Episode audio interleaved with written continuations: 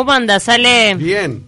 todo tranqui? ¿Llegaron los genios? ¿Están por ahí? Está- los de Liverpool están llegando. Lo que pasa es que el aeropuerto de Carrasco no No funciona. Entonces puede ser que lleguen por el puerto. Ah, fue, muy importante, Sí, sí. fue muy importante para los Beatles el Sí. puerto de Y- Liverpool. Y vamos a escuchar, eh, digo, vamos a escuchar los acordes de Lambidou, que es la... la- la- Love, love me do. You know I love you. Que estamos. fue el primer ¿Decís disco. que es el además. himno de El- los Beatles es el este? pri- no, el primer disco Ah, bueno. ¿no? Por eso digo, este, voy a además a dedicar este, ahí lo esa, esa armónica de John Lennon, ¿no? Este, Arranca y ya sabes cuál es el sí, tema. en exactamente. Un minuto. Bueno, fue el, ¿Cómo lo dominaba? El primer éxito, ¿no? Eh, realmente, de, primer hit, ¿no? De, de los Beatles. Eh, voy a dedicar este espacio además a, dos personas. Uno es Jorge. Fernández, que es un ex practicante mío, que es gran fan de, de Taquito. Ah, muy bien. Fan del Sensei. Pero primero de Taquito y después de los Beatles. Esa- exactamente. Bien. Y por otro lado, a eh, alguien que conocemos, que es gran fan mío, que es Diego Amarillo. Diego. Que también es amigo mío de toda la vida. Ahí está, y Diego, este, que además eh, le gustan mucho mis libros, bueno, este, es compañero de trabajo de mi señora. Mirá, Alejandro, Sí. No, no, está trayendo a sus fans. Mirá, su, su club gracias, de fans, sus seguidores. parte, Tiene que mandar saludos a todo el mundo. A este encuentro semanal, ¿no? Eh, La verdad que hay que tener gratitud. Bueno, ¿por qué queremos hablar de los Beatles hoy? Y porque se cumplen 50 años de su separación, que fue en abril del año 70. Yo Y fue un hecho histórico la separación de los Beatles. Claro. ¿no? Porque, y además vamos a hablar un poco de, de los años convulsionados. ¿Cuántos años estuvieron juntos? Ocho- sí, casi nueve, ocho, nueve años. Qué nueve, pocos sí. en realidad para todo lo que Eh, han marcado, En ¿no? el 61 es eh, que se dan sus primeros toques en aquella famosa eh, caverna ¿no? de Liverpool, la Cavern Club, ¿no? en febrero del 61, ¿no? Eh, y, y entre el 61 y el 63 tienen algo así como 292 actuaciones. Claro, impresionante. Y ahí los ve en noviembre del 61, ¿no? Noviembre del 61, que ahí yo andaba por llegar, noviembre del 61, por llegar al mundo. Eh, los ve el que se llama, el que hace, el que llaman el quinto Beatle, que es Brian Epstein, que fue su manager, fue el que los realmente creó. El que como- los llevó a la fama. Los llevó a la fama. ¿no? En aquellos años 60 convulsionados de la Guerra Fría, entre Estados Unidos y la Unión Soviética, Japón que se recuperaba después de la guerra, la Unión Europea se fortalecía después del Tratado de Roma del 57, la China consolidaba su régimen comunista alejado de Moscú, y en América Latina se daba ese corte de aguas que era la, la revolución cubana, mientras Asia y África se desperezaban de la dominación colonial, eh, la descolonización, y en esos 60 también se da la guerra de Vietnam, ¿no? Y muchas protestas, los movimientos pacifistas, el movimiento negro, que ahora tenemos todo un tema con este, este último lamentable hecho, el del asesinato de Floyd, Floyd. que vamos a hablar de eso, ya lo adelanto el lunes que viene, sobre el tema de las Ah, vamos a ir para atrás. eh, me imagino que vamos a ir hasta el 92. no, vamos a ir O muy- más, hasta el mucho, 50. mu- mu- mucho Ah, más atrás. la Ah, guerra por los derechos los- los- civiles, y todo. antes también. Bueno, y en Uruguay, en Uruguay había tenido los, los gobiernos colegiados blancos en la década del 60, crisis social y económica, bueno, la aparición del de la guerrilla, la creciente injerencia militar, bueno, lo que viene después, la dictadura, que es en el 73. Bueno, Mientras todo- tanto sonaban los Beatles. y sonaban y sonaban Sí, los claro. Beatles. Y los ver. Shakers. Y el hombre lo- llegaba el lunes, pero no te adelantes, Camila, que los Shakers lo dejamos para el final, Ay, porque la verdad. influencia que tienen aquí, ¿no? O sea, en esos 60, ¿no? Aparece, ya en los 50 había aparecido esa música de expresión de rebeldía y transgresión que era el rock and roll, ¿no? Eh, que ya se había dado con Elvis Presley, Chuck Berry. Hay que recordar que veníamos Sí. de los valses, ¿no? De los bailes de, de vals prácticamente. Yo no sé si de valse sí, pero sí es una música que va realmente a horrorizar, ¿no? Esas caderas que se contornean de Elvis, por ejemplo. Pero, ¿no? Elvis fue previo a los Beatles, Eh, ¿no? eh, Sí. sí, sí, claro, sí, después contemporáneo. Y este muere en el 77 Elvis.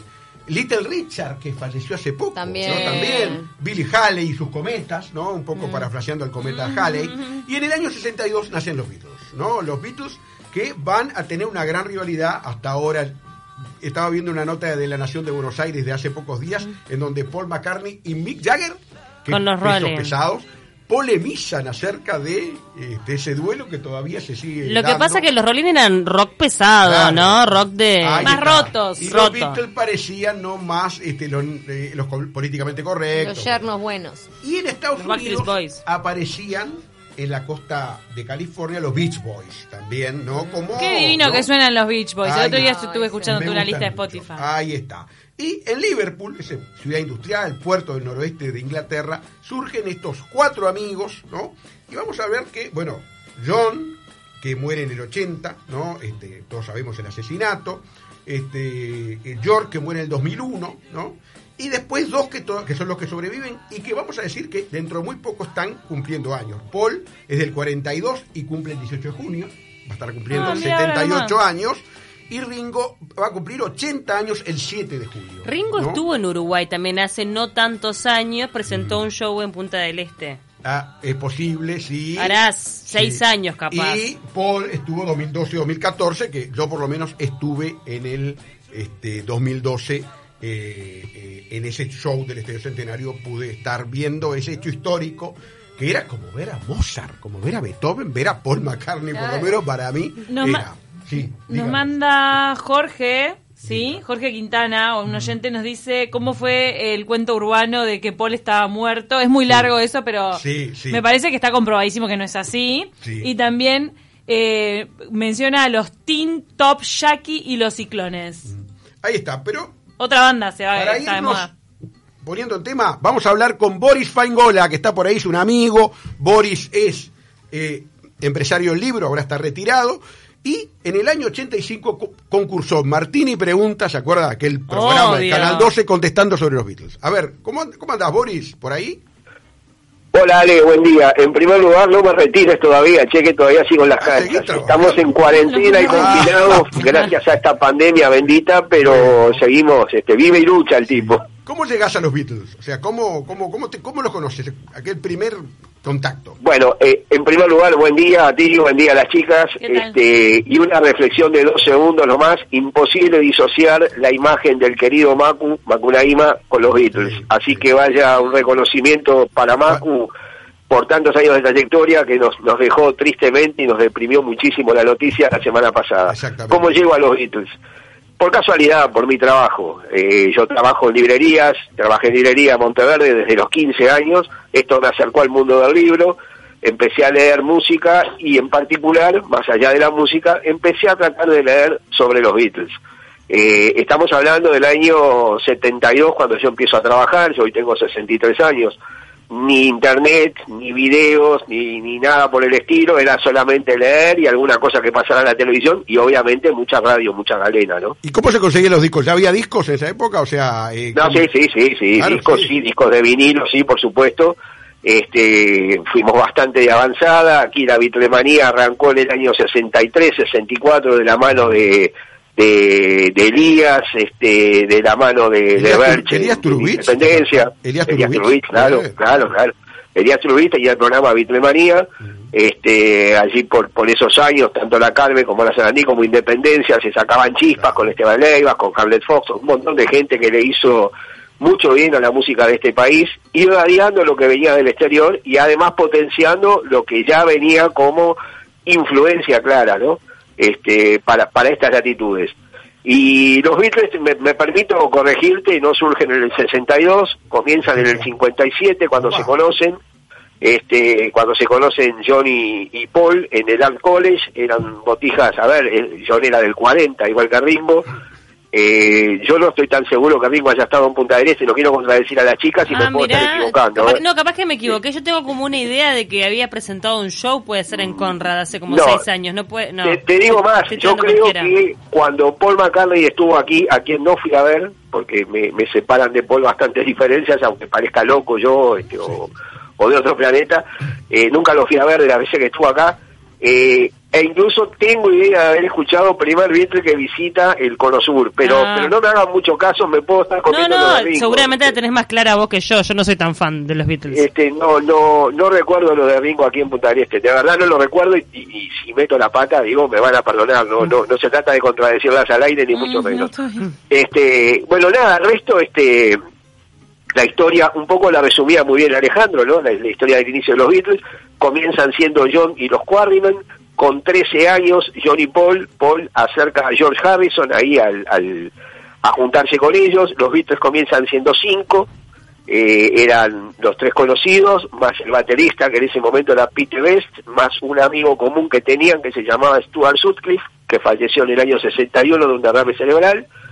Eh, esos eran los primeros Quarrymen, después fueron los Beatles, después fallece este hombre, luego John Paul y George pegan el golpe de estado, echan a Pete Best, que se les quedaba con todas las novias, y traen un guitarrista, un, perdón, un batero que tenía que ser por, por definición feo, que no pa' cara, y van a buscar a Richard Starkey, por esos tiempos baterista de los Rory and the Stones, otro grupo, del Mansell de allí de, de- de Liverpool, que es donde se gesta un poco el movimiento rebelde de esos años. Decía con acierto hace un ratito Alejandro que si me extiendo me cortan chiquilinas, ¿eh? yo sé que los tiempos de radio son En son realidad, tiranos no lo sabemos, pero también tenemos que ir un poco hacia hacia la separación. Qué horrible ir desde el nacimiento hacia el final tan rápido, pero... Claro, Pará, primero queremos, génesis, ¿no? Digo, este, queremos dime, dime. decir y, y aportar el dato de que mm, estuvo en Punta del Este en 2013, Ringo. Sí. Ringo, estábamos chequeando. Act- actuó en el Me lo comí, me lo comí. Mala mía. Pasa que tal vez mía. no tuvo mucha Pero repercusión. hay Es que que no reparar en mucho. este detalle que, que él dijo de que no fuera muy agraciado físicamente. Convengamos que los integrantes de los Beatles no eran na-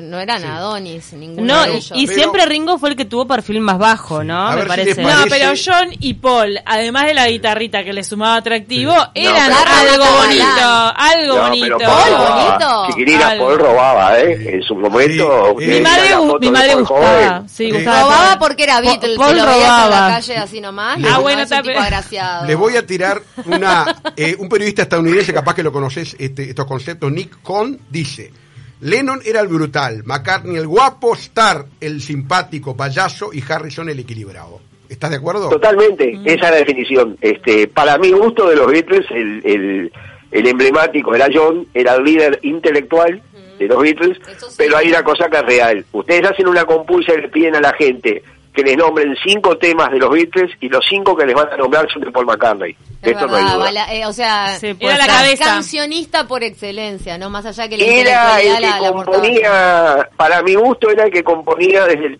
desde el punto de vista más comercial, lo más lo más entrador. Sí, sí. Eh, si yo te digo repetime un estribillo de una canción de John, te cuesta. Pero si te digo repetime una de Paul, me vas a decir yeah, yeah, o me vas a decir Yesterday, o me vas a decir, este yo que sé, Michelle. Eh, son todas de Paul. Claro. Eh, esa era un poco la diferencia. Eh, y eso, eso llevado a los años, este, estamos hablando de 13 años de trayectoria oficial, ¿no? Este, Eh, Boris, ¿sabés, 57 al 70. sabés que esto está teniendo una gran repercusión y Camila tiene algunos, Mira, algunos, algunos mensajes? felicitaciones A ver. Sensei, como siempre excelente columna. Y nos mandan, eh, el falso ninja dice, no es polémica, alarmaron los titulares. Jagger dijo que la diferencia era que los Rolling seguían tocando, pero el mismo Jagger sabe que los Beatles eran mucho más. De hecho, la parte de chicos malos de los Stones era justamente para intentar crear una rivalidad. Eso también te separa un poco. eh, lo de- me parece que la- ambas partes se nutren de esa rivalidad. Le sacan Claro. provecho. No, y además eran otra cosa, porque realmente son muy distintas las bandas, ¿no? Hay una realidad, chicas. Y mira, el primer éxito de los Rolling fue un tema que le sobró a los Beatles. Bueno, no, no le sobró. Polémico. Este, lo cantaron los Beatles. Mm. Lo cantaron los Beatles. Fue I Wanna Be Your Man, es un tema que cantaba Ringo Sí. en el segundo o tercer LP de los Beatles. Era un tema menor, claramente. Ese fue el primer éxito de los Rollings. Pero si ustedes repasan, si ustedes repasan, en la carátula de la banda de los corazones solitarios del Sargento Peppers aparecen los cuatro Rollings y aparece aparte Mick Jagger. Ah, si ustedes ven las filmaciones de gira mágica y misteriosa y los, y los coros, por ejemplo, en Day in the Life, van a ver a Mick Jagger sentado en primera fila. Si ustedes escuchan la canción You Know My Name, que es la cara B del simple Let It Be, ahí toca Brian Jones, un ex Rolling que falleció este, Falleció por sobredosis en, en el una piscina. 67, más o menos. 67 toca el saxo. O sea, la, la pseudo rivalidad esta que dos octogenarios inventan tal vez para poder ver a tener prensa o algo así, en sus comienzos no era así. La otra diferencia sí era real.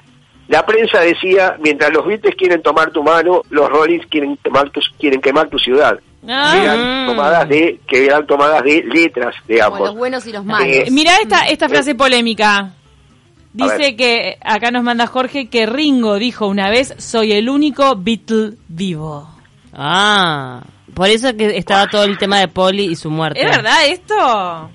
No, eh, en el año 67 un DJ de, de Estados Unidos lanza el rumor, este, Paul ha muerto. Y la gente que le gusta la teoría conspirativa se agarra de lo que venga. No, tampoco, fue más marketinero que nada. A partir de ahí, todo tipo de, de mensaje que daban los Beatles, que inteligentemente explotaron esa estupidez, eh, le sirvió.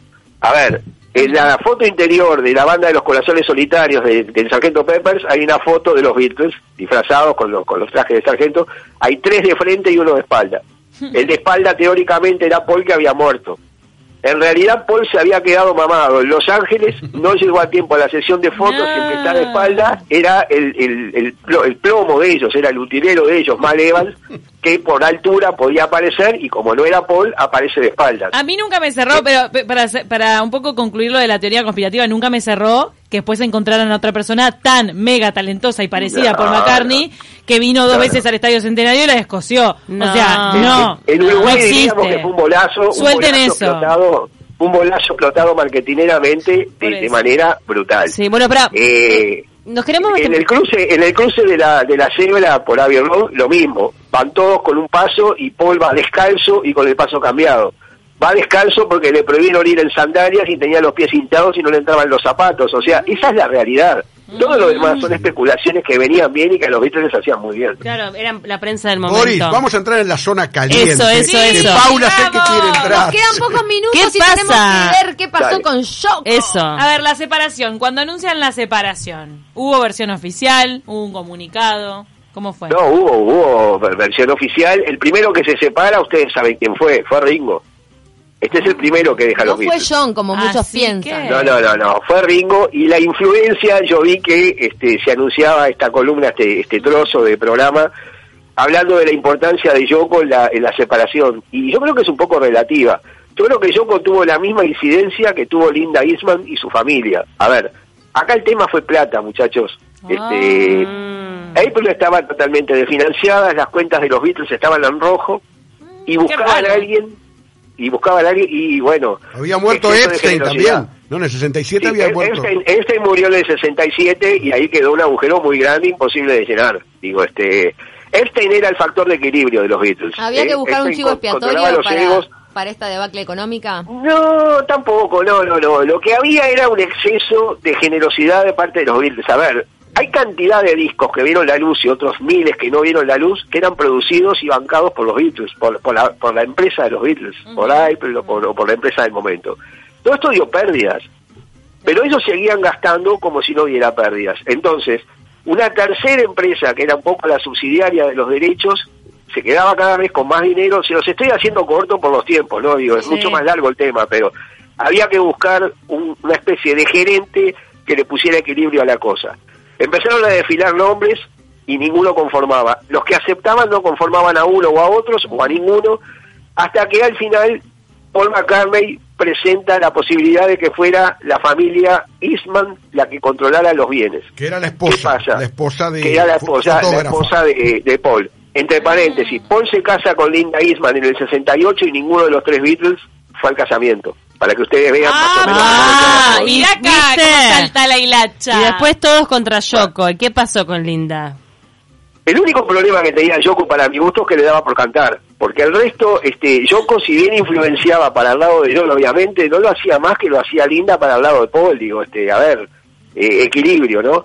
Eh, a la reunión final, donde la familia Eastman podía ser la manager oficial nueva de los Beatles, el suegro de Paul decide no ir y manda al hijo.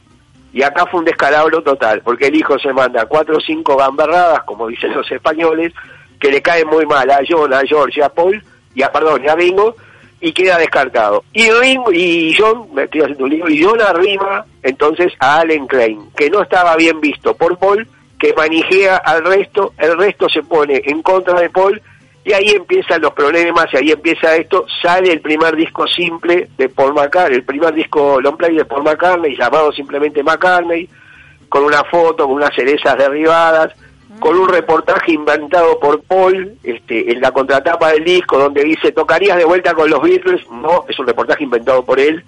¿Te volverías a ser amigo de los Beatles? No. Este, o sea, era un mensaje clarísimo este, hasta que oficialmente se dice lo que ya entre bambalinas se decía, que se habían disuelto los Beatles.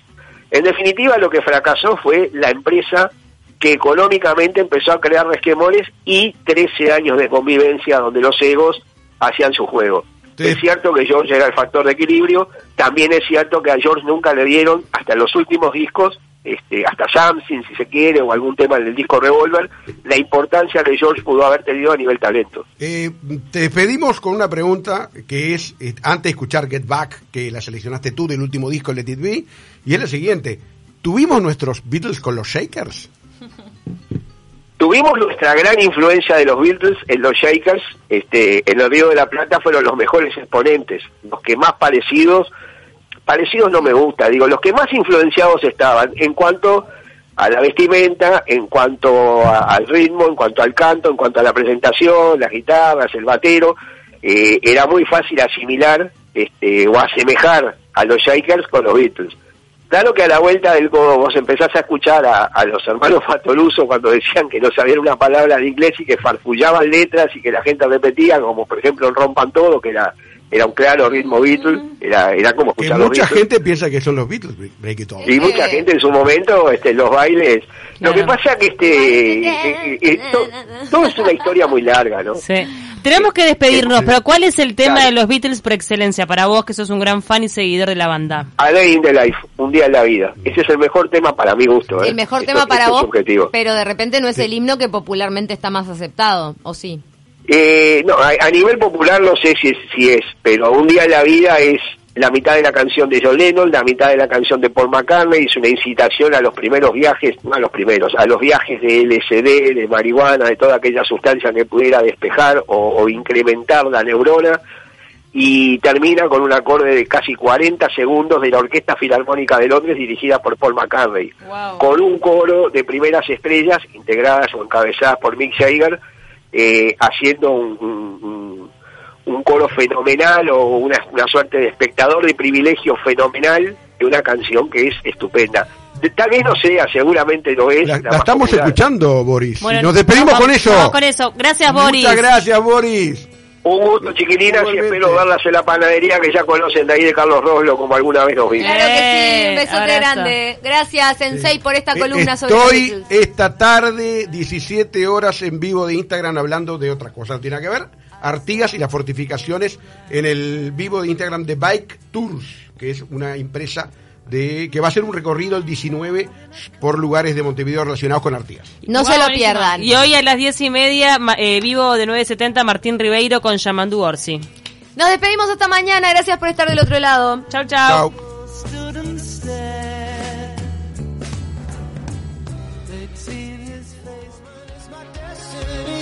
And